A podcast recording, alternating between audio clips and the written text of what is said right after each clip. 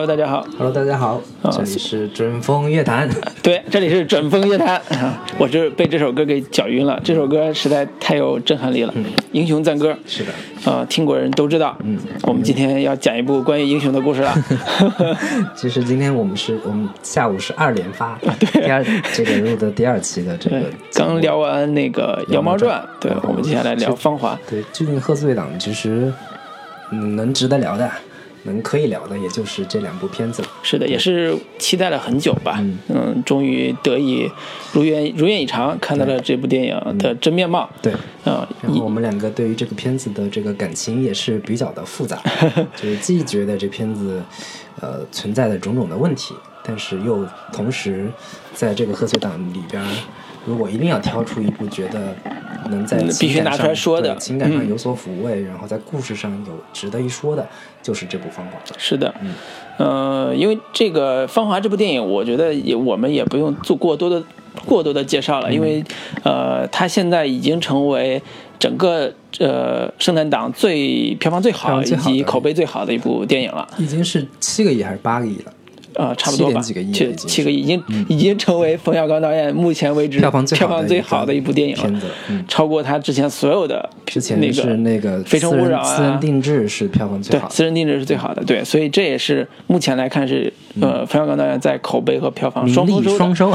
双丰收的一部佳作。对对对那么在这个基础上，我们来讨论这部电影，其实也是有点呃如履薄冰，因为。呃，本身这个题材就是很敏感一个题材，呃，讨论它的得失和成败的话，也是会面临很大的风险。但是我们依然觉得还是要表达一下我们自己对这部电影以及包括冯小刚导演自己创作创作的这个心态吧，一个相应的一个梳理。那我们反正简单，这个一些影片信息还是简单介绍一下。导演冯小刚就不用说了，嗯，然后这个这是他的第十七部片子，然后主演的话包括像黄轩。呃，最有名的就是黄轩了。对我们上一部那个《妖猫传》的时候也 说到了，黄轩应该会嗯明年来年会大红大紫。然后看到各种公众号也是各种黄轩专题，夸的对对跟朵花似的，嗯嗯，然后其他的大部分都是新人，包括演何小平的叫苗苗，然后钟楚曦这个演员，我觉得以后前途不可限量。嗯，这个长相也是非常的。呃，有特点，长得也非常可 可爱。然后饰演林丁丁的叫杨采钰，然后饰演郝淑文的叫李晓峰，等等，大部分都是新人演员。对，非常新的，基本上是第一次露面的这种新人演员。对，然后编剧是严歌苓，嗯呃，也是根据他的小说，呃，谁触碰了我，好像是，嗯的一个小说改编的，呃，然后其他的包括摄影是罗攀，也是他上一部《我不是潘金莲》的一个这个原型画幅这个、嗯这个摄影，对，嗯，然后作曲是赵琳，也是这个呃冯小刚的一个长期合作的一个一个作曲，是那个赵季平的儿子。对对对对对，嗯呃，基本就是这些这个影片的信息。然后影片的一个、呃成本，我呃大概查了一下，这片子是一点二个亿，大概是成本是这样的一个情况。对，好的，那简要信息介绍完之后，我们还是进入这种打分环节。嗯，呃，那个林老师，你要不先来？我给这个《芳华》大概能打七分这样的一个分数。嗯对，整体上我觉得，呃，这片子还是值得一看的。嗯也是近期比较能能，呃，在这个贺岁档里边看到的一部比较独特的一个这个影片类型吧。然后整个看下来，还是一贯的冯小刚的一个电影的一个怎么说优点吧，就是叙事上非常的。呃，流畅，至少在叙事上，整个能让人比较有代入感，然后看起来也很舒服，然后同时它也，嗯，至少触碰了一些我们以前不太能看到的一个呃历史背景的这个题材。嗯我觉得这个可能从呃创作者的这个呃勇气来说，我觉得是值得被肯定的。嗯然后这个呃大概就是这样。然后嗯推荐人群的话，我觉得这片子其实呃除了像当下的九零后观众啊或者年轻观众他们比较适合去看的话，呃，我觉得这个片子也是带动了新的一个电影观影人群，就是这个所谓父父母母这一代那一嗯。代人，我觉得我我最近也是在朋友圈里各种看到很多人带着自己的父母去看《芳华》这部电影，嗯。我觉得这也是这个片子能票房呃有这么好的一个另一个主要原因，就是挖掘了更多更大的一个观影群体能够进入到电影院，我觉得这也是这个片子的一个意义所在。是的，对，嗯，好，那我我这边评分会稍微低一些，嗯。我给的是六点八分。其实我的之前说是七分，但是我后来觉得不能跟你一样嘛，嗯六点八分。其实核心的原因是我依然对这部电影表现出来的那种混乱感是、呃深深的芥蒂的，就混乱能有妖猫症混乱？就你你对他的期待不一样，好吗？对，就是呃，冯小刚在这部题这部电影里边选择选择了这样一个跨度非常大的时代背景，以及表现出来的那个特殊人群的这种命运的变化，其实是我一直非常关注的一种题材，就是属于现实主义里边呃对于时代描绘和人物命运的，尤其是中国经历了呃近几十年来这种风云变幻的这种、这种这种人生之后，回顾人生的历史，包括回顾像父母这一代回顾人生历史，包括我们这一代年轻人回顾历史，重新以视角，重重新以我们现在的视角去看当年历史的时候，那个姿态和角度，他这种选取的方式是我非常期待的。嗯，我希望能看到。就是老一辈人，像冯冯小刚，他现在有六十将近六十多岁了吧，六十一二岁那样的感觉了。就是这一代人，他们对于历史和自我反思到底是一个什么样的结果？其实我是非常期待这种作为艺术家表达的陈冯小刚，如果他想做这样一个作品的时候，他的呈现到底是什么东西？这是我我很期待的。但是我在看的时候，我会发现并没有得到满足。冯小刚在在这种呃反思层面上所触达的呃触达的深度依然是浅尝辄止的，而且是他在叙事的呃完成度上。呃，我甚至觉得他在叙事完成度上是退化的，嗯，呃，就是比他早年的，甚至比早年的呃乙方、甲方、乙方都是要退化的。就是你你可以通过甲甲方、乙方这种通过模块化叙事，它有很多的很很多种呃组合方式，以及它的主题呈现。但是这部电影在主题呈现上基本上是混乱的，甚至都不不像以前很多作品那么清晰。所以这种呃创作能力的衰退是我觉得很遗憾的。嗯嗯、同时也会觉得，呃，他在呃，比如说呃，针对文工团这个群体的表现上，是过于的修饰性，过于的矫饰，嗯而丧失了真实的力量的一部作品。所以这也是我对他有会有。不满的地方会有不满的地方，就是你你也是文工团出身的，冯小刚早年也是文工团出身的，做美术的嘛。然后他自己在严歌苓这个小说基础上，依然有很好的文本做呈现。嗯即便如此，他拍出来这种气质还是浪费了那样一个视角，我觉得是有很大的遗憾在这上面。对，所以我给的是六点八分。我推荐人群依然是像你刚才讲的父母这一辈人群，因为他们在集体主义环境里边生活过很长时间，他们对那个时代有更深的认识。是同时，那么我们这一代也有也有呃，应该说也有责任去看这样一部电影，去做更深的思考和反思。当然，具体能得到什么，那有个人各有的各 有个人各各各的看法吧对。但事实上，冯小刚。并没有在这个点上试图要做太多的挖掘。对，所以这也是我自己在期待和满足上有有落差的一个很大一个层面上，很大一个层面。对，所以呃，给六点八分也是呃，一方面觉得他视角的敏锐度是 OK 的，但是呈现上是有问题的，所以这也是我们我的看法。嗯嗯，反正我稍微再解释一句，就是我给他打七分，完全是因为《妖猫传》。对比之下，对比之下，我觉得这个片子冯小刚还，是其实其实我很复杂的心情就是，我看完，因为我是这周四看的，嗯本来我们不是想就对周中就录一期嘛，嗯。对，但是我看完之后，我其实犹豫了很长时间，我一直觉得不太适合马上聊，我得好好琢磨，对，好好琢磨一下，别被一时的情绪给刺激，所以也是到了这个周日，我。也想的差不多了，所以正好连着这个《羊毛传》一块聊。嗯我是，呃，我刚才说的，其实也是我反复思考了一段时间之后所最终的总结吧。是是是，然后听到这里，如果啊、还没有去电影院看的，这个先去电影院看，我们就这个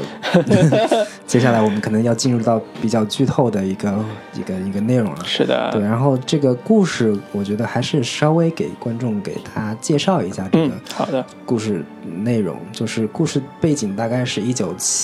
六年、七五年、七六年这个，呃，对，七十年代初吧，嗯，呃其实在年代末了，其实那一段嗯，差不多。啊，对对对对对，对。七六年前一年吧，对对对，嗯。然后呃故事背景是发生在文工团这样的一个地点，部队文工团的一个设定，对嗯，然后部队文工团，呃，主角是一个叫刘峰，一个叫何小平。嗯。然后刘峰是这个文工团里边被所有人认为是一个极其完美的，呃，偶像式的人物，就是学雷锋标兵，嗯就是雷锋式的人物，对对对，他们这个团文工团里面的活雷锋。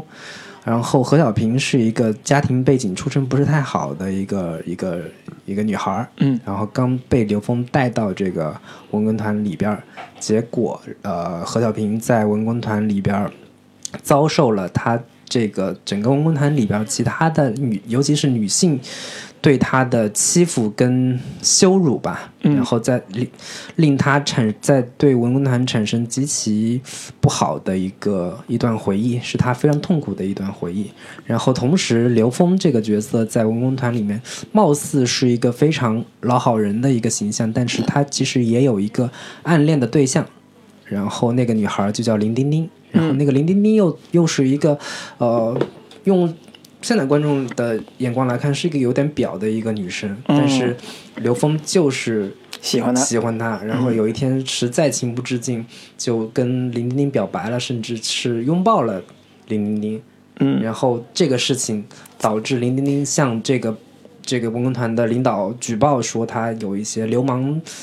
流氓耍流氓的一些事情，然后那个刘峰就被下放到了一个边境的伐木场，然后那个因为刘峰被这个下放走了之后，呃，何小平这个人其实心里一直暗恋着刘峰，这暗恋着刘峰，但是因为刘峰被下放走了之后，从此对整个文工团都产生了 极大的这种呃怨恨，嗯从此彻底的对文工团失望了。然后因为犯了一个错误，自己也被这个下放到了一个相当于红十字会这样的一个医务组织里边去去部队医院里边，部队医院，嗯。然后整个故事从这里开始分成了两段，另一这个下半部分就是一个呃对越自卫反击战这个呃历史背景，嗯。就是刘峰因为下放到农场这个伐木场之后，这个很快就参加了对越自卫反击战去当兵，这个上战场了，嗯。然后呃那个何小平也是因为这个。呃，到部队就是医务工作，嗯。这个做做作为一个护士这样的一个身份，嗯。也上了战场，但是在战场上这两个人并没有相遇。然后刘峰也是被那个刘旦在一场战役当中，呃，断了一断了一个左手的一个呃手臂，嗯。然后这个多年之后，林丁呃不是林丁，就是刘峰跟何小平呃再度相遇，然后两个人呃就是呃把多年之前没有表达的这份埋藏在心里的情感，这个向彼此表白了，然后这两个人最终就呃还是在一起了。中间有后面有一段比较长的历史跨度，嗯就是一直到经历改革开放，经历到九十年代的种种市场经济的这个大浪这个大浪潮之下，像李呃林像刘峰跟何小平这样两个人，都是这个怎么说算是社会底层了，对，都成为一个活的不是那么呃如意的对两个就是侮辱和被损害的两个人吧。对对对对对对所以整个故事就是大概是这样。嗯，对，所以这个故事其实，呃，它其实讲的是文工团那两个年轻人，刘小刘小何小平和刘峰，两个在文工团本身，呃，可以说是受到，嗯，叫什么排挤吧，就是最后成为文工团所谓发发放出来的、下放的两个人，在人生的命运上经历过，呃呃越战啊不是越战，对越自卫反击战，包括经历过那个战场之后，他们的人生的一个新的变化，就是经历过又经历过市场经济的这种大潮之后，经历过呃新的这种物质主义的这种这种冲击之后，他们两人在彼此心灵上找到了共同的支点。嗯嗯成为一对伴侣的这样一个故事。那么看起来是一个恋爱向故事，是吧？但其实，在我们在在整个观影过程中，其实是没有那么深的对于爱情爱情本身的这种呃阐释和解读的。这种爱情本身的主题，并不是这部电影最核心的表达部分。其实它有一个很重要的名字叫《芳华》嘛，所以它其实讲的是一代人的青春这个设定。那么说白了，还是一个致青春嘛？对，所以还是那一代人的青春。对，所以还是一个青春故事，这是他的一个标准的设定。只不过是说，这个青春里边，它混杂了很多的呃英雄的没落，呃以及历史的伤痕，然后以及包括越战呃对越自卫反击战本身带来的整个呃他们这一代人的那种痛苦吧。嗯，因为白发人送黑发人啊，包括自己的战友去世之后，他们得不到呃应有的这种待遇，呃带来的这种嗯社会的创伤性的体验，这种也是里边呃。所谓催人泪下的一个点吧。对对对。那么在这个观影过程中，我们呃可以分享一下啊，就是咱们俩在看这部电影的时候那种体验是怎么样的？因为我我我个人是觉得它的票房这么高，必然是有原因的。对。那这个原因，我们是不是能够？呃，从我自从我们自身上能找到找到根基，找到原因。对，嗯，李老师，你从我们自身上找，对你自己就是我自身并没有对文工团有任何的共鸣，我对那个七十年代我也没有任何的记忆，所以从个人的这个角度来说，我我对这个片子并没有说有一个很很强烈的，就是从自我出发的一个共鸣感。嗯，我觉得这一点其实。没有那么的强烈，嗯，我更多的把他们文工团那一段的经历当成是一个，呃，校园片的一个一个类型模式去看，校园霸凌片的一个模式，就像唤起我早年间对于这个初高中宿舍，嗯，当然没有像女生宿舍那么的这种勾心斗角的这种这种记忆，但是男生之间其实也还是会有一些类似的这种。包括像排挤啊，包括像像霸凌啊这种，男生可能是更更直接一点，但是也会直接打是吧？也有打了，但是反正我我记忆中也也有发生过类似，呃，隔壁宿舍有一个特别讨厌的那种人，所有人都讨厌他，都不不都不喜欢他，甚至然后半夜等他出去上厕所之后，就把门锁上，不给他进来。这种这种男男生之间也会干这种事情。我觉得这个这个部分的共鸣点，我更多的还是集中在这。个层面上去去理解了解，那这个其实有点像，呃，赵薇老师的《致青春》对对对，其实很类似。后来那个我看资料也是说，当时点映之后，其实赵薇也帮助陈凯歌做了一些调整的工作。陈凯歌啊，不是这不冯小刚 呃，帮助冯小刚做了一些剪辑调整的工作。当时还很惊讶，说为什么选赵薇啊？对吧？但是其实从这个意义上说。看到整个影片之后是能找到逻辑的，对，为什么会逻辑是一一样的嘛？前半部分讲当年的校园生活以及校园生活当中的这个情感，对，然后种种的事情，然后后半部分再讲进入社会之后，然后大家回来缅怀自己当年的一段青春，以及也是一个就比如说死亡事件，嗯，导致最后的一个，对，所以看起来体体系还挺像，还是很类似的呀，这就是一个这个其。中老年版的致青春嘛，好吧，好吧，这个设定先放到这儿。那我们呃可以再讨论一下这个优缺点部分吧。对对对，老卢，你你可以说一下，你看完之后你觉得这个片子，我们先聊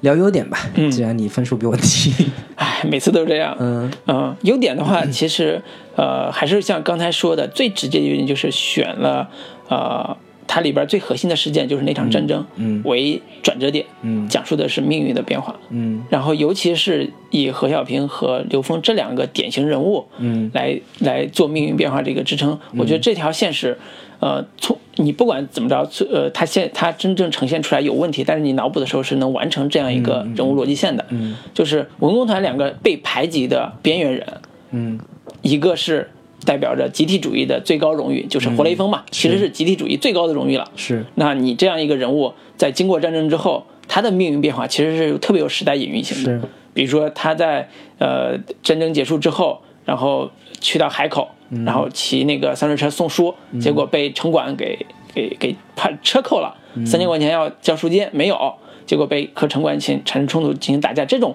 心酸的人生经历。可能放在普通人身上，他就是很心酸；但是放到军退伍军人、残废军人身上，就是很愤怒。他这种情绪点捕捉的是非常准确的。那我觉得，在这个呃集体主义变成个人生存式的市场经济这种这种转变上，通过刘峰这个人物，在某种程度上是达成了。嗯，那么在何小平身上，其实更多的遗憾就是他达成的很弱。我觉得这个是呃。呃，何小平作为一个舞蹈演员，嗯，他在自己的舞蹈生涯上，嗯，呃，没有没有在电影里边做的很好、充分、很充分的表现的时候，把这个人物写的特别的凌乱。我觉得这是他的缺点部分，先不说，就优点部分是在刘峰身上，还是完成了刚才想我想看到的关于呃冯小刚对于时代的表达方式、时代的隐喻以及时代的主题上呈现上，刘峰这个人物是我在我觉得是他是完成的，是。啊。这是我觉得他，这是他的，呃，真正能吸引父母这一代人去看以及产生某一种认同感的一个很重要的一个因素。就是那时候的人其实都想成为一个，呃，所谓的标兵一样的形象，就是不管是呃工人阶级的那种五三八红旗手，还是五一劳动奖章，还是类似所有的这种名誉。其实对他们来讲都是一个很大的，对对他们来讲都是一个很大的刺激，对，所以这也是他们所谓集体主义荣誉感的一个很大的一个标识。对，那么这种人在时代的命运下，波澜起伏的时代感的命运下进行拼搏的时候，或者是沦落的时候，总会带动起来他们对于青春的回忆。我觉得这是他做的好的地方。嗯，那林老师呢？呃，我我在我看来，这个片子最大的亮点、最大的优点，其实是那一群女演员。嗯。那一群女演员，尽管我觉得可能，呃，真实的那个文工团环境里边的那个女演员们，就是真实的那那群女女性，也许不像是在电影当中呈现的那个样子。嗯。但是这个呈现出来的那个样子是冯小刚心目中，嗯，那个美好女性的样本。不管是她是善良的，还是那。打引号的邪恶的，嗯，那或者是那种泼辣的，或者是各种的那种女性样本，但是在我看来，至少就是在影片呈现出来，她们其实都挺美好的，在肉体和从各个层面呈现上是都很美好，肉体的，包括就是从回忆这个层面来说，我觉得这些女性形象，首先长相很养眼，很不是按照就是。当年的那个审美的那个标准来做的，而是更符合当下观众的，甚至是更符合当下年轻观众的想象的那种长相。嗯，简单来说就是很洋气，嗯，又不失灵动的那个感觉。嗯我觉得这个冯小刚对于女女演员的一个选择上，是我比较佩服的，嗯，比比较服气的。嗯，而且这这几个演员未来也将会，我觉得会是一个很好的一个。胚子吧，嗯，会是会会在表演这个层面上输送很多这种女性的女演员的一个新鲜血液。对，所以好多人好多人评价说这部电影最大的贡献就是贡献了这一波，对，尤其是女演员，尤其是钟楚曦这个这个这个角色。嗯，尽管她这个在这个片子里边其实是一个很奇怪的一个存在，但是这个这个演演演员本身我觉得很很不错的。对，这个是很少见的一部电影能。把几个演员同时推出来的一个现象，对，嗯，这也是冯小刚电影的比较厉害的一个。对，我觉得这个是冯小刚自身对于演员调教的能力上的一个很好的一个证明。嗯，对，我觉得这是一个很大的优点。对，这是我我最认同的一个点。啊，这是你最认同的、最喜欢这个片子的一个核心原因。哎，那这个片子看来是有多不堪啊！这个没有没有不堪，这个我觉得已经很很高级了，其实，嗯嗯，很牛逼了，已经，嗯。好，那我觉得优点部分，我们我是觉得还有什么补充的？优点？呃，如果要有的话，其实是在个别细节的处理上，嗯，呃，你可以说它是优点，也可以说是冯小刚鸡贼的地方，就是他对于情绪的处理上，呃，他真的找到了现在中国观众的最敏感的一个点，嗯，去去刺激你，嗯，比如说何小平的月下独舞那一段，是所有人都看了。会心里边一动的那种那种情节，我看来我也是和心里边会有点触动感的，就说明他在于这种人物的命运命运塑造上，其实他是能非常清楚的 get 中国人现在最关心什么。嗯，比如说，呃，月下独舞其实代表了一个人的自我升华，嗯，就是我的自我苏醒和自我升华，这种是，嗯呃，每一个人都会经历过的。比如说，我们从集体主义出来，到了一个个人主义的那个转折点，总会有一个说，原来过去的一切都是骗我的，或者说过去的一切都是假的，我自己在在一个舞台上，我找到了我自己那种感觉。其实其实有一点，你是从这个意义上去理解是吗？对我其实是有一点说他在呃形象和隐喻上都能找到一个结合点去表达。就是这种月下独舞，在情节上其实很简单，就是他终于不疯了，他终于清醒了。通过这种他早年在文工团跳舞这种同伴们的这种呃这种表现吧，或者启发吧，这个一个悲惨的发疯的一个英雄式的女人啊，然后经历过战争的一个发疯的女人，她终于恢复正常了，成为一个月光下独唱的一个悲剧性角色。对，反正月月下独舞这一段吧，我我我也是看各种人对她都是。就很多人的泪点、哭点都是在这里，哭的稀里哗啦。但是 稍微细究一下，这个情节其实是有点问题和毛病的。就是作为这个何小平这个角色，文工团是一个他噩梦一般的一个记忆。嗯，他为什么会看到舞台上有人在跳当时《沂蒙颂》这个这个红色歌曲的时候，他为什么会产生如此强烈的感情？然后在这个点上。开始恢复他自己的正常的一个状态，这个是挺，就是细究起来是挺不可理解的一个。所以我们现在要进入，对我们先不进入那个 缺点批判，嗯，就是呃，我还另外有几个我印象比较深刻的一个表现形式吧。从从这个表现形式来说，就是呃，我我当时看到那一幕，就是那块黑布从天而降盖住那个毛毛主席毛主席像的时候，就是。去展现他那个就是毛主席逝世这这一段，我觉得是我在其他的电影当中没怎么看到过的一种表现手法。我这这一段，我觉得我是算是冯小刚的一个神来之笔的一个表现方式。嗯，就是嗯，他在表意的层面上跟象征的意义上都达到了一个非常好的一个完美的结合。就当时我脑子里面就想起说那个崔健的那首歌《一块红布》。嗯。就是它这个是一块黑布，就是你用一块红布遮住了我的眼，就是就类似那个那个那个那个歌词里面所呈现的。但是它这个就是我在其他的片子，比如说像什么这个蓝风筝呀，或者其他那些电影里边，在讲这个毛毛主席逝世的时候，大部分都是所有人哭成一片呀，然后小孩莫名其妙也不知道怎么回事就跟着大家一起哭，所有人的表情。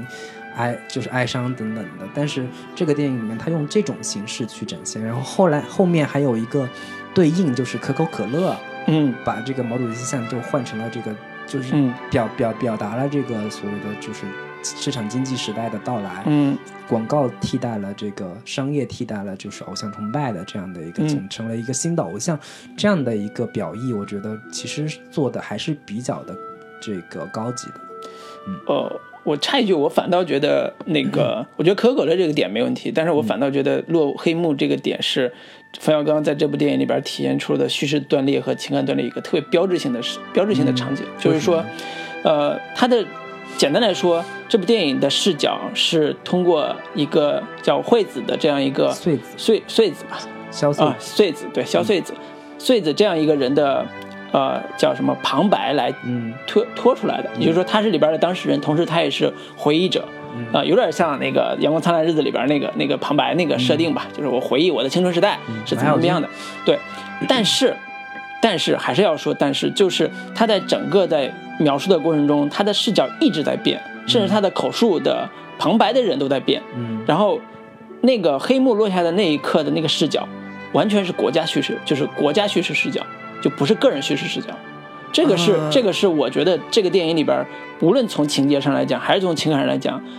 都是断裂的。这个体现其实就包括这种镜头设计，就是这种体现方式。我觉得这个点真的倒不是一个国家叙事的一个视角，就是呃，毛主席的一个去世，其实对于所有人来说都是一个有是是一个强烈的精神震撼的。我举个例子，我为什么说它叫国家叙事视角，是因为。黑幕落下的所有的呃镜头，是一种宏大的、庄严的、肃穆式的表现方式来完成的。比如说，它的镜头是先是正面的一个大落落的一个黑布往下落，接下来一个镜头是我印象非常深，就是一个仰大仰角，仰仰角大仰角，然后一个幕落下来，下来。接下来下一个镜头就是一个大的一个大花圈儿，是奠基的那个就是送那个墓地那种大花圈嗯，这种镜头组接方式就是一个强叙事、强的呃国家叙事的是。完成方式，就是我告诉你。这个事情就是这样一个时代的一个、一个一个画面，这种画面其实是你可以列举那种像，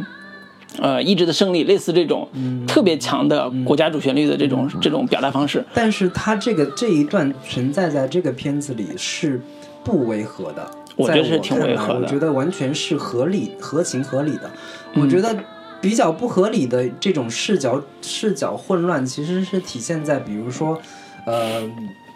何小平他在给他父亲写信的时候，对，那他的视角明显的明显是旁白就是换人了嘛？对对，这个视角完全就切入到那边去了。对但是这个这个大的历史事件，它是对于整个叙事是有很强烈的一个推动功能的。对它是我承认对叙事有推动功因为能，但是我觉得视角故事。整个故事它的历史背景、时代背景的一个对于个人的一个碾压也好，或者是推拖拽也好，它嗯是一个非常呃强大的一个在场的存在。对，所以我给你解释一嗯下说，如果我来再进一步来说，我觉得什么样的拍法能够表达说我呃，它既是现在这一幕，同时也是个人视角，同时也是一个合理视角，是有站在对有一个人我觉得没有必要，有一个人真的没有必要在他的附近，在他附近完成这样一个动作，我觉得这是一个视角问题。比如说，现在这部电影，呃，《芳华》这部电影，如果好多人都跟那个呃当年姜文那部《阳光灿烂日子》比，但是我觉得他忽略了一个基本的前提，就是《阳光灿烂日子》里边马小军这个视角是一以贯之的，嗯，他的情感、他的所有的回忆、他的梦境都是一以贯之的，而且他的所有的镜头感都是为了完成他的他的这层这层情感去表达的。我但是我稍微插一句，就是如果你要去这样抠这整个故事的话，整个故事的后半部分是不成立的，它是没有对，嗯，对。比如说像刘峰上战场，何小平离开那个荣 quân 团之后、那一段，那个穗子是通过什么样的对，所以这个就是我对这部电影特别不满的地方，就是他用惠子这个人去交代回忆，但是呢，他又没有完成真正的对于人物的塑造，就是包括尤其是何小平，这何小平这个问题是非常非常严重的，他的变风是纯粹剧情向需要，不是因为这个人物合理合理性需要，所以这种。把人物抽离出来，这种塑造方式，其实，在文工团那一段已经非常突出了。嗯，到真正的主人公，在我看来，真正主人公叫包括刘峰和和和何小平身上的时候，再一次重现，就是让这个人物的合理性又进一步打打折扣。所以，所以这部电影的正儿八经的，在我的评分其实就是六点八分，非常低的原因，也是在也是在于此。六点八已经很高了。啊，你比呃《妖猫传》是高了，但是在我看来，它还是一个嗯，不是特别合格的一个是是一个作品。是对，所以这也是好，那我们就直接进入到这个呃缺点的一个，还是吐槽先来首歌？啊、来，我们缓解一下刚才的紧张气氛，是吧？是是是，嗯，那给大家带来这个片子的一个片尾曲《绒花》。好的。刘峰和小平、小善分别后，再见面已经是十年后了。零五年，刘峰生了一场大病，幸亏小平及时把他接到身边，细心照料，才捡回一条命。他们没有结婚，也都没有子女，他们相依为命，把彼此当成了唯一的亲人。我是在二零一六年春天。孩子的婚礼上，见到了那些失散多年的战友的，不由暗自感叹，一代人的芳华已逝，面目全非。虽然他们谈笑如故，但是不难看出岁月对每个人的改变和难掩的失落。倒是刘峰和小平显得更知足，话虽不多，却待人温和。原谅我不想让你们看到我们老去的样子，就让银幕留住我们芬芳的年华吧。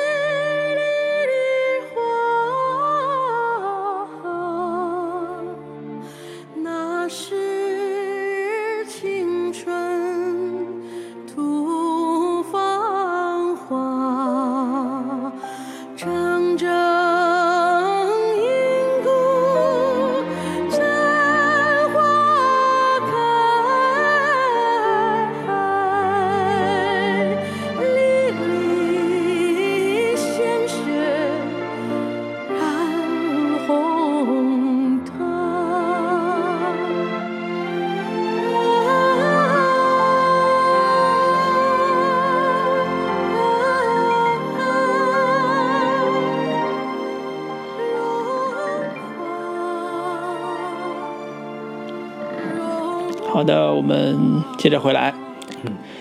呃，说到这部电影的，因为刚才举了优点嘛，虽然优点 也说了一些它的问题，但是我们接下来，呃，开始系统的讲一下这部电影，我们认为，呃，对，我们认为它，呃，不足的地方吧，或者我们觉得有有需要讨论的地方。对，那林老师，你要不要？我我先说一下这个片子，我最大的一个感受的一个缺点就是它在视角上实在是非常的混乱。嗯，尤其是像萧穗子这样的一个作为叙事者的存在，其实毫无必要。是的，我也同意。就是它会造成这整个故事的一个分裂状态。就是萧穗子是作为一个文工团当中的一个怎么说，嗯，如鱼得水的那种存在人人物，他是跟主角有着。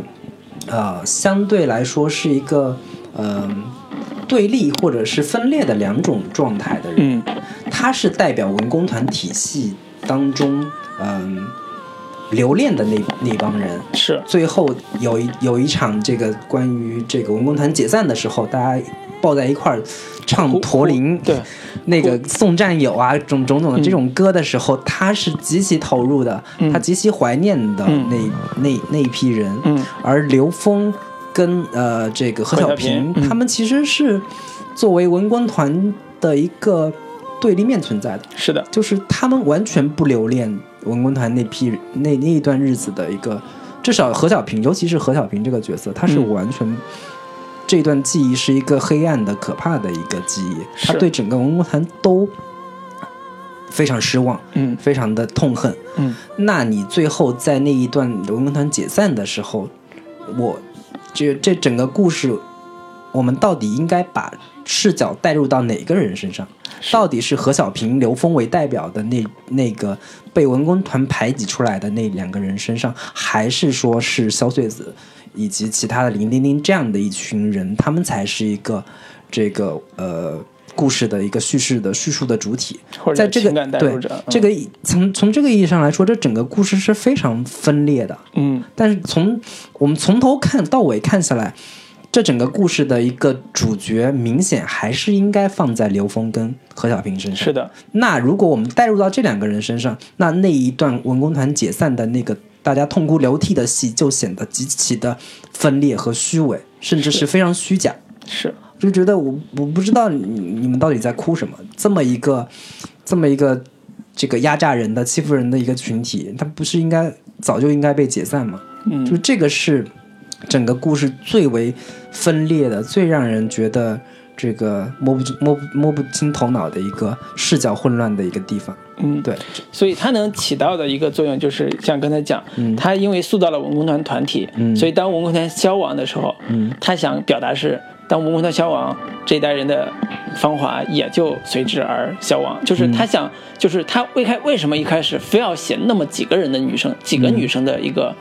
呃情感状况也好，或者是生存状况也好，就是为了这一幕让他们的人生有一个新的转折。我觉得这种转折是，呃，在剧情上是。需要的，但是在情感表达上是突兀的。嗯，就是就像刚才说的，因为这个故事的主角是，呃，何小平和刘峰，因为这他们两个才是撑得起这个故事，呃，呃，叫命运的呃转折的一个最核心的一个两个灵魂人物。嗯，尤其是在我看来，尤其是何小平这个人人物，反而是何小平这个人物，因为不知道什么原因，因为审查原因或者什么原因，就是中间的。情情感断裂非常严重，以至于说，当他最后和刘峰在一起的时候，会有一种说，啊，何小平，你你自己到底对于过去有什么样的这种表达和认知，都是模糊的。嗯嗯嗯，就是他们在那个那个墓陵园吧，陵园那那一幕，就会觉得特别的。呃，不够清晰，就是他们的情感情感逻辑是不够清晰的，所以这是整个电影在表达主题上，呃，非常让人遗憾的这个地方，对对，也丧失了所谓所所有对于对于自由反击战这个题材本身的期待。嗯，就是何小平不是何小平，就是那个萧穗子这样的这样的一个角色，如果作为叙事者存在，他不应该占那么多篇幅，是，甚至他不应该在这个故事里边。出现太多次，他呃，甚至就不应该给他安排一条情感线。嗯这条情感线安排的极其的莫名其妙，甚至会打乱整个故事观众的一个呃情感带入的问题。嗯就是我们在故事一开始的时候，给他给萧穗子出现了一一长段的独舞的嗯，这个在文工团里边独舞的那个场面，观众会以为他是这个整个故事的一个主角。是的。呀，然后他在情感然后镜子上，就是嗯。在在镜子里面，他还一直盯着刘峰看，嗯，观众会天然的以为他跟刘峰之间有什么情感上的。我一开始就这么认为对的，，所有观我估计嗯。大部分观众都会这样以为，结果后面故事一百八十度大反转。包括是他坐沙发，就是刘峰坐沙发之后要请那个惠子来嗯看沙发，也是这个设定。我一开始觉得他俩就是一对他俩就要发生感情，突然。叮叮叮就就就就要抱他，就是那个刘峰就要抱林叮叮。我说我操，这哪儿来的哪儿来的冲动啊？这是，就是这种断裂感，其实因为视角混乱嗯带来的一个特别强断裂。而且我对，呃里边关于呃何小平的设计是非常的觉得非常遗憾的，因为如果说其他的文工团对于舞蹈本身是为了。呃，这个不当兵，或者是为了没有什么顾虑来到这儿享受养养尊处优的这种生活，那么何小平其实他他有一个特别大的一个呃，应该叫驱动力吧，就是他的舞蹈是能够一方面能拯救他自己的，另一方面是他维持他很重要的一个人生人生命运人生叫或者叫你的人生的对，有点像救赎那个概念吧，就是这是他的一个最核心的一个对诉求。那么舞蹈在他进入文工团的那一刻起，在他身上就是有光环的。对，但是在整个电影里边，至少前半节里边，他完全没有这方面展现。对，没有说这个何小平这个人到底对舞蹈这个事情有多么的热爱，对，同时也没有展现他在舞蹈这个事儿上有多大的天分。是，前面稍微有一个铺垫，就是在就是那个这个相当于就是教练这样的一个嗯女指导员这样的一个人说说早我我我两年前就在北京看到这个何小平是个好是个苗子。嗯这个这个当只不过当时名额用完了，这次我特特地这个什么特许把他给抽调过来的。嗯这个观众会以为说他应该是一个非常牛逼的一个一个对于舞蹈有有很强的执念的追求的这样的一个人，嗯但是后面几乎就不怎么提。对对，关于这个那我觉得哪怕说这个何小平这个人，他在舞蹈上天分的确有限，这都没关系，但一定要表现出舞蹈对他的意义到底在哪里。嗯，以至于当这个当他命运产生巨大波折的时候，他他的这个舞蹈在他人生中又起到什么样的作用？包括发疯那一点，嗯其实就是一个很好的一个证明。但是因为前面铺垫的实在太弱了，以至于到那个点上完全是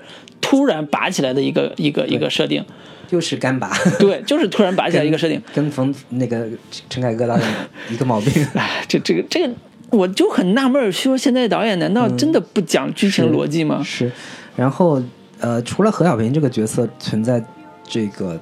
人物上的问题，我觉得刘峰这个角色其实也存在着一个比较严重的一个人物问题，嗯就是呃，就是刘呃刘峰抱了林丁丁之后，林丁丁有着非常强烈的那种叫幻灭感，嗯，这个是整个故事一个比较核心的一个情感动力吧。嗯嗯，就是林丁觉得你刘峰这么一个雷锋一般的存在，嗯。这么一个非常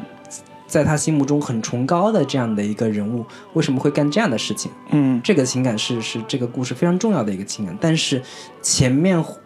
没有，就是至少在整个故事里边没有让人觉得刘峰在这个文工团这个体系里边有这样崇高的地位。这个我嗯我在整个故事里边其实是没有太看到的，就是大部分人都觉得刘峰这样的人存在其实是很很自然的，嗯，很呃，就是人民都需要他。对，很很理所当然的一个存在，甚至嗯里边很多人都是对他是一个调侃和嗯嗯、不是很看得上的那种感觉。嗯我觉得前面没有没有在这个前后的这个反差反差上嗯做把这个东西给铺垫足。嗯，很多人甚至觉得我觉得这个是因为原小说和呃改编之后的电影呈现出来的人物、人设有差嗯差别。比如说原小说《严歌苓》里边那个对于刘峰这个人设其实很清晰，对就是一个自卑的一个长得不怎么样的一个年轻小伙子，他通过太帅了，对他通过自己的这种做好人好事这种努力，来让大家认可他，对。成为他成为这个所谓文工团大家庭里边一员，嗯。因为他的形象跟这些文工团的人比，其实是差很多的，对。所以才会有所谓的大家觉得你是做好人做好人好事，你是活雷锋，大家愿意把这个名誉给你，但是你在我们身边依然是那个丑小鸭，或者是那个不怎么样的一个一个人，对所以当林丁丁被爆的时候，他其实是有是有这种说，你怎么会能你怎么可以看得上我呢？对吧？你你知道你你要面临竞争对手是谁吗？对是一个有才华的摄影师，是一个可能是某个部队领导的儿子，类似这种说你你你你就算是像活雷锋一样的人物人人设，或者叫标标兵一样的道德楷模，你怎么能有这种对？当然，这里边有很多严歌苓自己对于，呃，不叫严歌苓了，就是电影里边惠子那个人物，穗子 穗子那个人物对于这段情感的一个新解读，就是所谓时代多过了多少年之后他的一个解读，就是他说哦，那个丁丁。在当时的那个心情是怎么怎么样的，然后说为什么会出现慌乱，是因为在他看来如此圣洁的一个人，然后怎么就开始又有一番新的解读。我觉得这种解读是特别鸡肋的。我我我跟你说，这整个片子很大的一个问题就是旁白太过于泛滥，嗯这个也是他一个很大的一个缺点，就是明明大家都能通过影像看明白的一些嗯这个剧情，他非要用旁白的形式去给大家强行给出一个明确的解释，嗯。我觉得这个是一个比较，就冯小刚就是在视听这个层面上有一直以来的一个存在的一个问题，嗯，就生怕观众倒退这种对，生怕观众看不懂，然后用特别直白的那种语言去嗯。去去给给出一个明确的解释。我觉得这个是是这个片子存在的一个比较严重的一个问题。嗯，我觉得这个可能是冯导真的觉得观众看不懂，真的，我真的觉得他觉得观众看不懂。呃，就包括包括比如说那个嗯刚才讲丁丁这个被爆之后，为什么表现出那么大的反差？他你如果没有这么这种旁白，可能真的解释不了。不一定，我觉得他那括像那个个林丁丁在在床上，在女生宿舍，嗯，然后躺在床上撒娇似的说他怎么可以这样？什么，嗯，刘峰就是不行。我觉得这个已经说的，尤其是呃，以站在女生的角度去理解的话，嗯。其实是很很可爱的一个感觉，嗯就是女生在宿舍里边。互相闺蜜之间聊天，嗯嗯她可能就是这样的一个状态，是你不需要补充太多的、太多的一个一个一个，所以这个这个让让人很费解的就是林丁丁既然在宿舍是这样的一个表现的话，为什么后面黄轩就是刘峰会被人审查、被人嗯这个抓走？这个这两者之间的铺垫是空白的，是空缺的。嗯，我觉得这个也是一个他他有他有一些暗示，我我同意你对旁白这一部分，我也非常讨厌里边旁白大量的解释剧情和解释人物情感这个这个点，甚至是导演黔驴技穷的一个特别大的表现，而且是特别画蛇添足。对这是我非常同意的。另外一个点，我可以补一下，你刚才说这个为什么啊、林丁丁呃说了这这个话之后。后来，呃，黄轩被那个纠察队，类似这种吧，就是关在关在小屋里边去审查的时候，呃，不知道为什么会出现这种这么恶劣的情况。对，其实是有暗示的，就是那个纠察队的人是有暗示的，说，呃，林丁丁已经交代了，嗯，然后那个纽帕是个什么东西，你知道吗？对对其实其实这里边我自己的猜测暗示的是说，林丁丁用一种非常恶毒的语言描述了他跟黄轩之间产生的那种呃所谓的呃流氓耍流氓这种行为，比如说他其实人家只是抱一下，但是林林的描述可能是更恶劣的这种行为，所以这是我猜测的。动机是什么？关键是我 我找不到这个动机到底是什么，因为我我我我看有人在评论里面是说小说当中是对这一段有非常明确的一个动机，嗯就是那个刘峰这个人确实是会有动去摸他这个。这个内衣的一个扣子这样的一个行为、行为动机的，但是这个电影里边是完全让刘峰站在一个极其至纯、至善、至美的一个、一一个一个人物身上，他是完全没有任何这种邪念，他只是单纯的要抱一抱林丁丁，仅此而已。嗯，而且前面还铺垫了很多。就是关于他听邓丽君歌曲之后，这种靡靡之音产生的巨大的这种情欲的这种催化剂的一个作用，我觉得这个点其实做的也也还是挺好、挺合理的一个一个推动。对，就是就是就是后面，所以我我我一直没在这个电影里面看不懂，说林丁丁为什么要去做这样的事情？是说有人给他一个说，只要你去把林把把刘峰给这个。呃，诬告一遍，他就会得到什么好处吗？这个东西也完全没有。对我，我，我，我，我补一句，他可能有一个点是，当他们第一次就被爆的时候，旁边过不是过来俩人嘛？嗯他就是当时那个人直接就指林丁丁说：“林丁丁。”你竟然在腐蚀，对腐蚀我们的雷活雷锋，对，就这种道德压力是非常强的。如果放在那个时代下的话，那种道德压力非常强的。那你并没有在这个所以他想他所以所以有所以有一种是林丁丁可能为了自清，说不是我想腐蚀他，是他来流氓耍流氓。你在宿舍里哭的哭成这样，所有的姐妹们都是一个非常轻松的，哎，他人家不过就是抱一抱你，这是所以所以这个是。现在这部电影里边，其实咱们讨论这个点的时候，其实能反映出来，这部电影里边大量的情节都是这么处理的。对，就是他本来是有非常清晰的这条因果关系线的，但是因为不知道什么原因，要么他把它处理成花音独白，全部往上堆，嗯。要么是语言不详，也不清楚他的逻辑在哪儿，也不清楚他到底为什么，就就产生了一个无可挽回的后果。所以，呃，那个黄轩这个人演的刘峰不得不离开文工团。回到一个下放到一个连队，嗯，就是属于这种情况，所以我是觉得这种处理方式对于这部电影的损伤真的挺大的。我不太理解，说为什么严歌苓的小说能改成这个样子，就就大家还这么呃呃叫什么，没有任何的抱怨的说，我支持冯小刚，我支持这部电影，以至于它票房越来越好。我我其实是有是有疑问的。我其实内心里边是有疑问的，我我我是觉得大家对于电影，呃，他的所谓的诉求就是我想展现什么英雄的没落，我想展现这些悲剧性的人物，这种诉求跟实际呈现出的结果之间，我们要公平合理的来看待。你这你到底能不能做到这一点，以及他做的好不好，这个部分是真的是可以讨论的，是是可以讨论的。但是对于大部分观众，他们要求没有那么高，嗯，他们看到那个。文工团前面那一段青春的美好的岁月，尽管有各种欺负，但是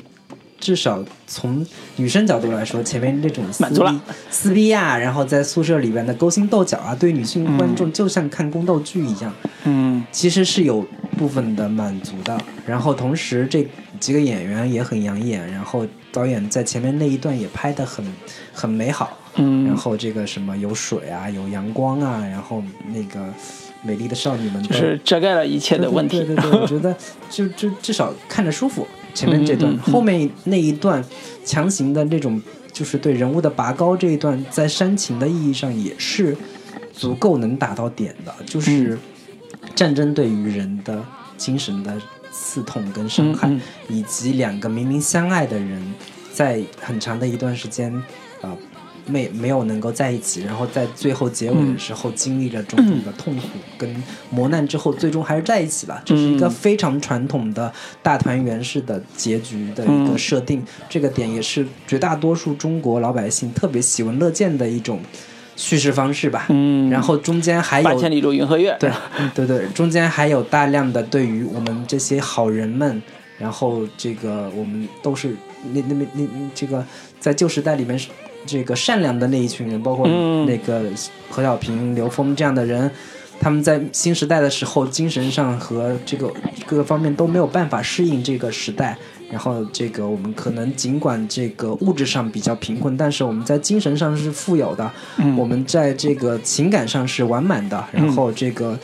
但是其他的那些，包括像什么那个萧穗子呀，包括像其他那个宿舍社长的那个，嗯嗯，那个那个演员，军人的好好好淑芬、好淑文还是什么军长的女儿那种，军长的女儿。尽管你们在物质上极大的丰富了，但是你们的情感是空洞的。你们这个老公天天出去挣钱都不着家，对对对，你们的这个情感是没有依托的。嗯，反倒是我们，嗯，我们活的这个。坦坦荡荡，嗯这个每天心安理得的。对，所以你不觉得这里边有一个特别大的道德困境吗？就是在一开始大家去看这部电影的时候，被他的所谓的华美的呃青春气息所震撼，或者所所欣赏的话，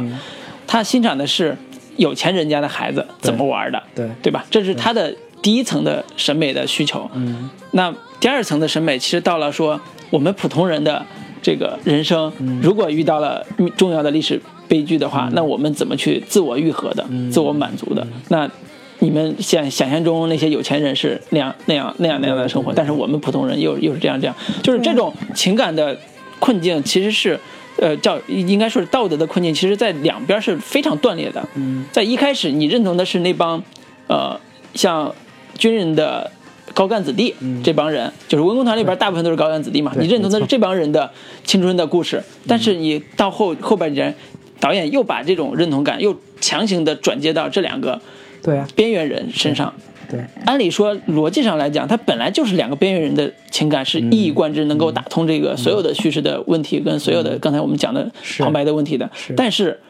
为了满足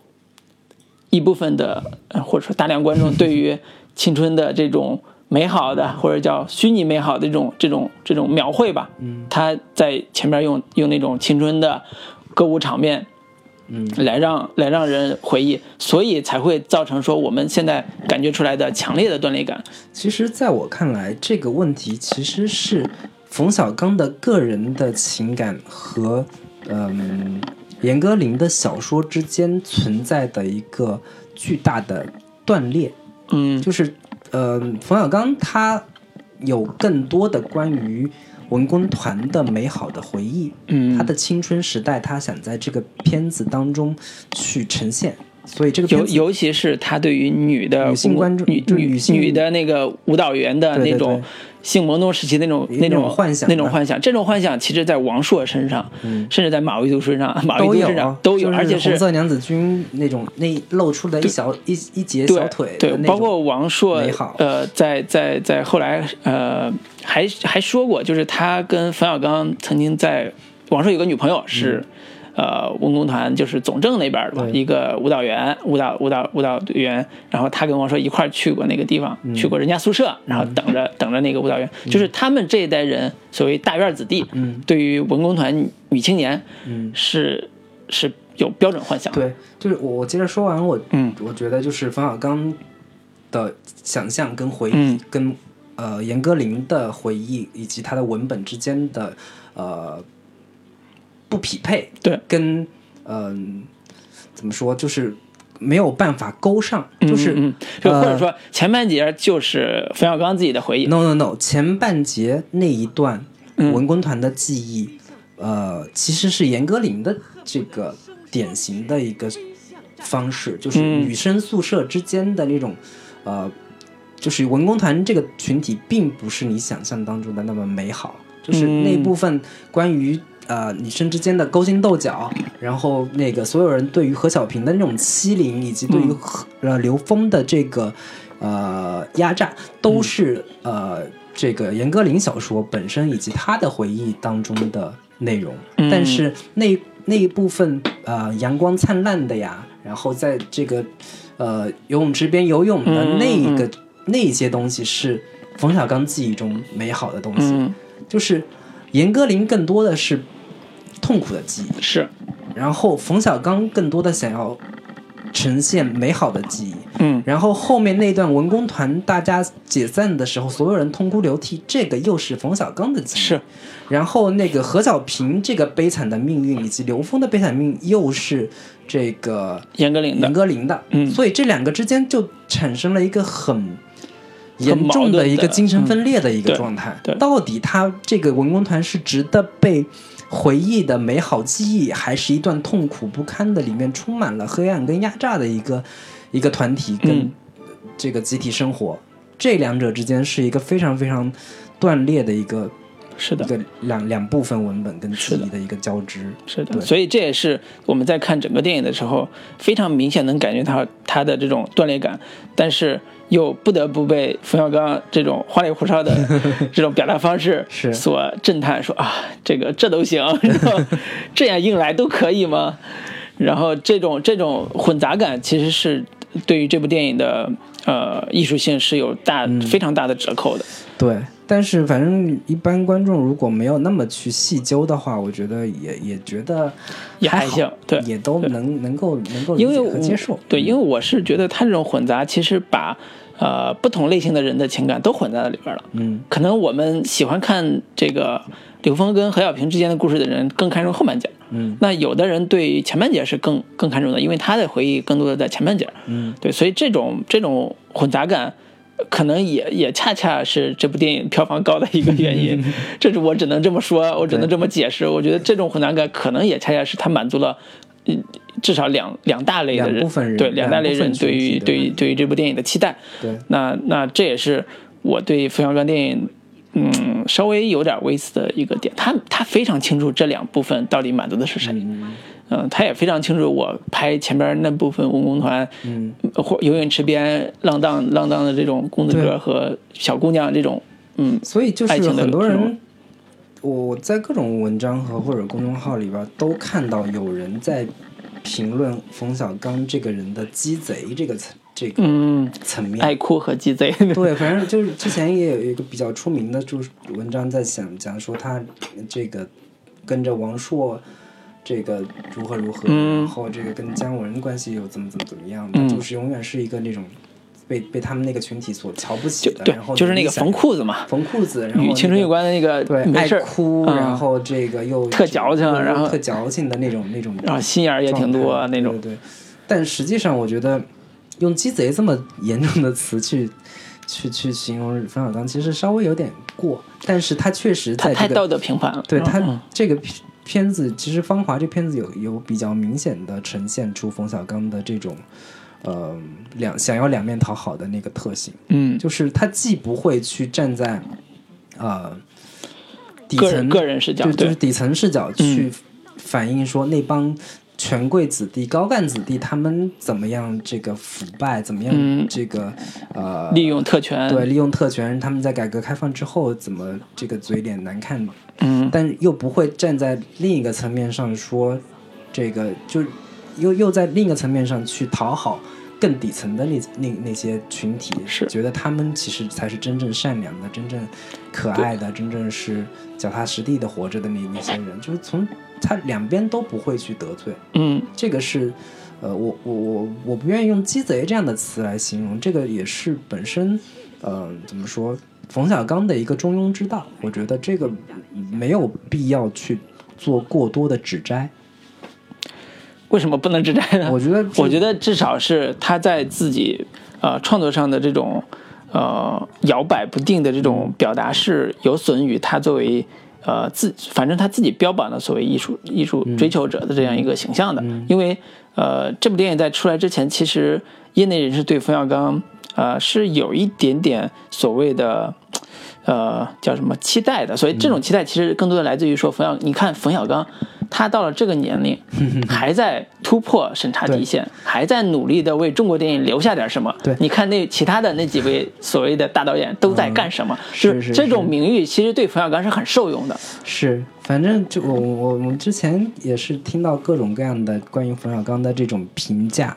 然后我不知道这是他有意制造的这样的一个舆论环境，还是说还是说真实就是如此，就是嗯那一代第五代导演，包括那个张艺谋、陈凯歌，嗯他们早年间一直在拍艺术电影，包包括那个黄土地啊、红高粱等是等。，也拿到了国际荣誉，非常高的国际荣誉。然后冯小刚从最开始起步的时候就拍各种商业片，嗯甲方乙方呀，什么这个不见不散呀，对，都是创造自己贺岁档。当年也是被好多所谓的知识分子、呃、知识分子批判的，批判的说你这太种没有什么俗了。深度啊，这个对，俗就是特别嗯，俗的向商业投降什么之类的。嗯，然后如今这个冯小刚就是那个张艺谋、陈凯歌们，他们已经又 拍了长城，拍了《妖猫传妖》，猫传，然后各种向市场妥协的这样的嗯一个、这个这个这个商业，变成了一个纯商业片导演的那个感觉。嗯，然后冯小刚这时候越老越开始走向自己越勇，对，走向这个突破审查底线呀，拍嗯。什么我不是潘金莲啊，嗯。拍一九四二啊，拍自己这个民族的伤痛呀、嗯。等等的这些，就显得冯小刚现在已经越来越这个不在乎商业的这方面的一些诉求，更加回到自己的内心去想拍自己真正想拍的这个电影。然后那个冯感觉小刚简直是中国电影的良心的感觉对，然后这这这几年他也是各种放炮，在这个言语上也是说，哎，这个呃小鲜肉如何如何不好怎么样，嗯然后这个嗯，只有垃圾观众才会有那么多垃圾垃圾电影等等的这样的一些言论，就是一个小钢炮之名，这个。本身就是、就是已经又又塑造了他这样的一嗯。个、一个一个形象嘛，我觉得这个点我不知道老卢你是一个什么样的看法？呃，我觉得，呃，我现在有一种习惯，就是观其呃听其言，观其行，你知道吗？我以前以前看电影导演自己的所谓导演阐述和采访的时候，经常看到说的天花乱坠的这种、这种阐述，但是经常在电影里边看不到他想想表达的东西。我觉得这个是，呃，真的是中国人在骨骨子里就是一个两面派，就很多就现在。现在的中国人也是一样，骨子里有两面派，就是你真正想要的东西和你说出来的东西其实是不一样的。这个是从我们集体主义训练过来的人都这样，你知道吗？这这种在冯小刚身上是一个特别典型的例子。我也觉得他在这方面艺术表达和所谓的真诚方面，甚至有时候都不如陈凯歌，甚至有时候都不如陈凯歌。就是陈凯歌至少是我狂我自大，我至少我追求的东西是统一的，但是冯小刚这种在艺术和他自己的所谓的理想追求层面上，我觉得他更多的还是。呃，自己心心里边那个小九九算的是非常清楚的。对，就是我从头至尾都觉得冯小刚是一个非常精明的计算者。嗯，当然，这个计算不是一个贬义的意义上去，呃，对人做一个诛心的这个推断。嗯我觉得从最早开始人，人开始去做，包括甲方乙方，包括这个贺岁贺岁电影那个系列，它其实是一个非常敏感的、有商业头脑跟商业嗅觉的这样的一个一个人。嗯他很好的补补充了，呃，内地观众归就是对于贺岁档中国观众特别渴望能够在这个逢年过节的时候，大家全家一起看喜剧、一起娱乐的看这种娱乐，然后这个、这个层面上的一个诉求，他也非常好的抓住了这方面的一个诉求，嗯然后他成功了。然后到现在，我觉得从不管是他拍这个。我不是潘金莲，一直到今天拍这个，呃，之前拍一九四二，到今天拍芳华，他其实一路还是在计算和摸索嗯，国内观众的啊、口味需求。需求，嗯心理上的一个诉求。嗯尽管他看起来特别像是在完成自己的一个艺术理想啊艺术艺术上的追求跟理想，但实际上他还是在嗯、寻找国内观众的一个呃心理上的嗨点。这个嗯嗨点其实并不像当初呃就找拍商业片的时候，简简单单那种娱乐性的那么简单的一个诉求啊。他现在更多的还是渴望能在这个呃名这个意义上有更多的呃收获，嗯，但是这种收获，我觉得呃落脚点并不在于说他在金马奖得到多多少的这个肯定，金马奖最佳男演员。对对对，这 这个层面，我觉得他已，他当当然不是说没有，但是他主要的一个目标群体，并不是那些所谓的精英受众，或者是大学教授啊，或者是这种电影影节认可，对对对，他嗯更多的还是想要得到当下的主流的电影观众的一个认可，嗯。尤其是包括像三十岁到四十岁那批，呃，就是中中对。呃，算中产阶级。中产阶级的一个、一个心理认同。嗯。我觉得这个点是他现在这个阶段非常渴望能够达到的一个目标。因为这个也是市场市场因素嘛，愿掏钱看电影的主流人群他也不是这波。愿意用太太过廉价的方式去去去得到这批人的认可，所以他会非常精于计算我到底应该用什么样的元素，用什么样的一个这个呃所谓的关键词、关键词和主题去打动那这批观众的一个、嗯一个内心的一个诉求。我觉得《芳华》就是他一个再次呃成功的一个代表作。是。对，从这个意义上去抓到这批人的心里的嗨点跟这个痛点。对对，其实呃，如果公平的讲，每个导演内心都是有计算这个包括李安也是在他的自传里边说的非常清楚，他的每部电影都是有计算的。对对对。但是这种计算，呃，根据每个人的性格和他的创作的经历都有所不同。嗯。有的计算其实更核心的是，我既要保证我的基本的商业的需商业的这种诉求之外，我有更充分的表达空间。比如说李安其实就是这样的，他他的每个电影都是挣钱的，嗯大部分啊，就除了个别一一两部之外，大部分都是挣钱的，因为他很清楚我的体量大概多少，嗯我要多少预算才能做下来，以及我做我的观众主要观众是谁，嗯我怎么让他们买单买看我的电影。那么在这基础上，他去努力拓展自己的表达空间，这个是不损伤他艺术性表达之外，他努力算计的一个部分。但是冯小刚就是他有一点两边都想要的那种强大的野心，就是我一方面我要在艺术上让你们都认可我，另外一方面我商业上一定要成功，没错，要不然的话，我觉得都是失败的。对，对，所以这是他他对于自己作品的一个基本定位，就是我要两边都要要。对对对。冯小刚之前就是跟高晓松最近也是有个对谈，嗯。他就说到这个问题的时候，他被归结为说是他心里有观众，嗯，心里有观众的一个你是父母，就是这个直接的一个表现，就在于说我不会去硬要，就是做那些我心里不是这么想的东西。就是比如说，他说他在拍《集结号》的时候，古斯蒂那个角色，嗯他最后还是给他安排了一个圆满的结局嘛。嗯就是就是很多像刘震云那种，他一直这个他们就蛊惑这个张涵予说，这个角色你不应该是这样的一个结局安排，嗯。他应该是他在那挖自己的这个战友啊什么之类的，最后应该是他没有挖成功，就还是没挖着。嗯，然后这个是一一个一个。更大的悲剧就是门性的结构推开呀、小孩儿忽然发现说，那个谷子地手里拿拿着一块馒头，然后嗯已经是脸上挂着霜，已经冻死了。然后最后一个大全景，然后人把谷子地用一块门板抬走了。白茫茫一片，大地真干净？就然后这个冯小刚就觉得这个对于演员这蛊惑力太大了呀，觉得这个牛逼啊，这个才是真正有力量的结局啊。嗯，这有点俄罗斯这个对对小对对对说文学作品的那种气质什。么这个这个什么安娜卡列尼娜类类似这种感觉，白茫茫一片那种感觉。嗯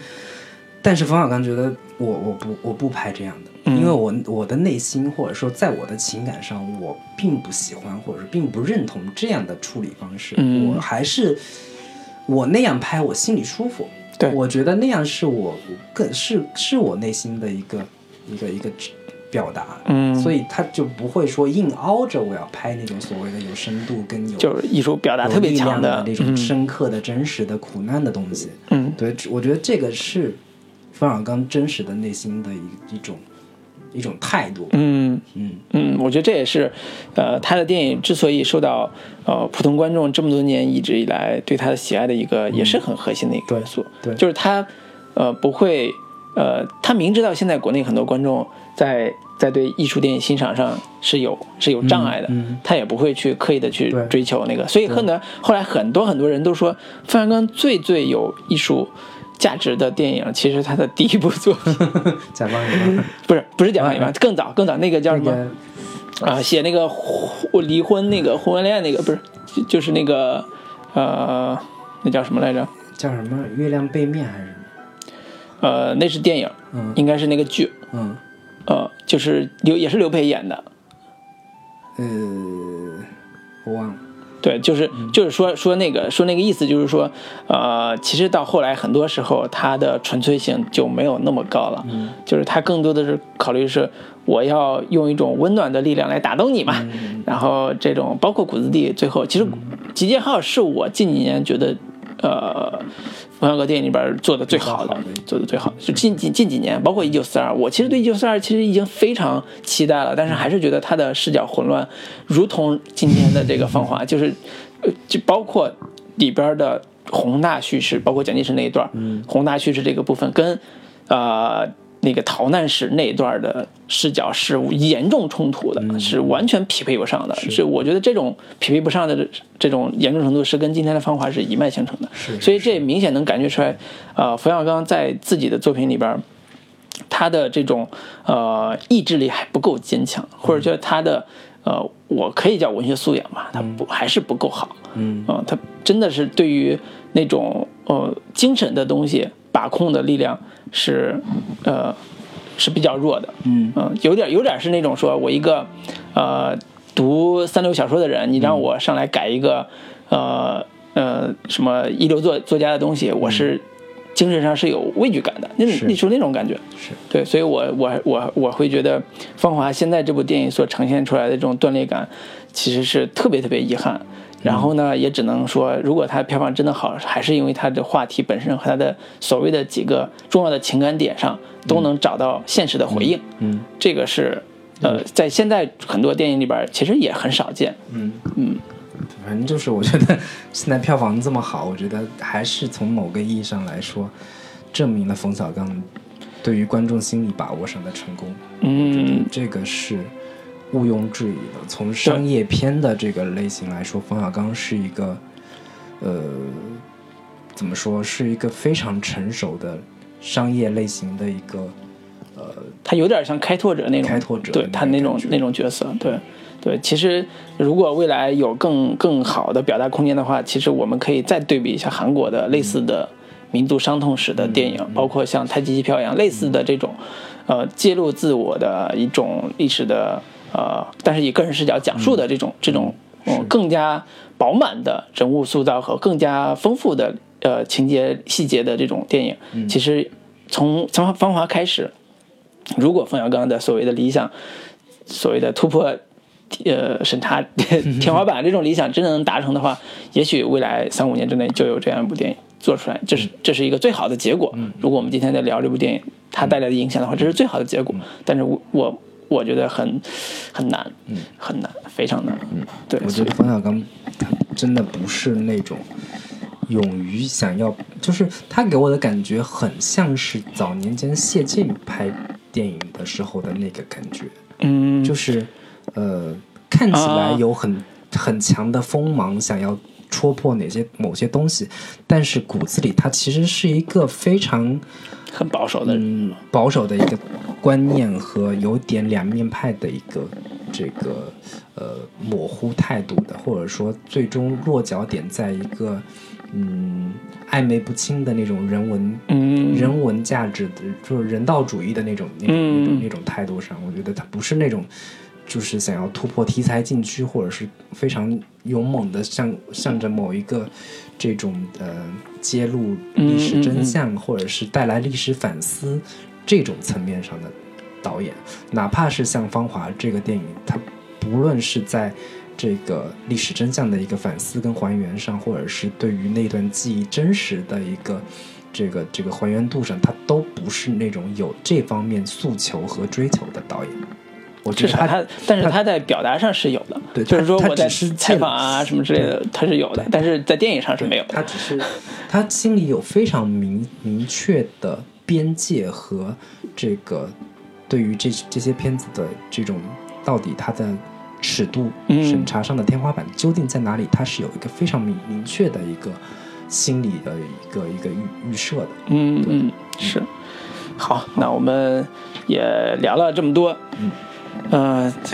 其实冯小刚电影如果他后续还拍，还是有期待的，对吧？还是会会看一下，对，还是有期待的。那希望冯导能够再往前再再使把劲儿呗，嗯，不要再因为这个什么股权问题啊，因为这个上市问题啊，导致自己这个天天哭，这个也不太好。对，这不是我们操心的。那 最后那个给大家带来一首这个这片子最应该出现的一首歌曲。叫《血染的风采》，天哪！好，董文华老师的，跟大家说再见，拜拜。